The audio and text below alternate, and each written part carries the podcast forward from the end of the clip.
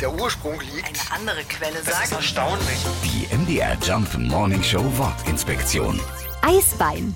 Wer auf deftige Küche steht, der mag auch Eisbein. Mit Sauerkraut und Kartoffelbrei kann man mögen, muss man nicht. Der Name steht auf jeden Fall für eine alte Tradition aus dem hohen Norden. Nachdem man das Schweinefleisch gegessen hatte, blieb der große Knochen in der Mitte übrig. Dieser wurde unter die Füße gebunden und zum Laufen auf dem Eis verwendet. Ehrliche Geschichte. Das waren die ersten Schlittschuhe der Geschichte. Das Eisbein ist also der Knochen, den man zum Eislaufen benutzen kann. Auf Schwedisch heißen die Schlittschuhe deswegen heute noch Islagör. Wörtlich übersetzt Eisbein. Die MDR Jump Morning Show Wortinspektion. Jeden Morgen um 6.20 Uhr und 8.20 Uhr und jederzeit in der ARD Audiothek.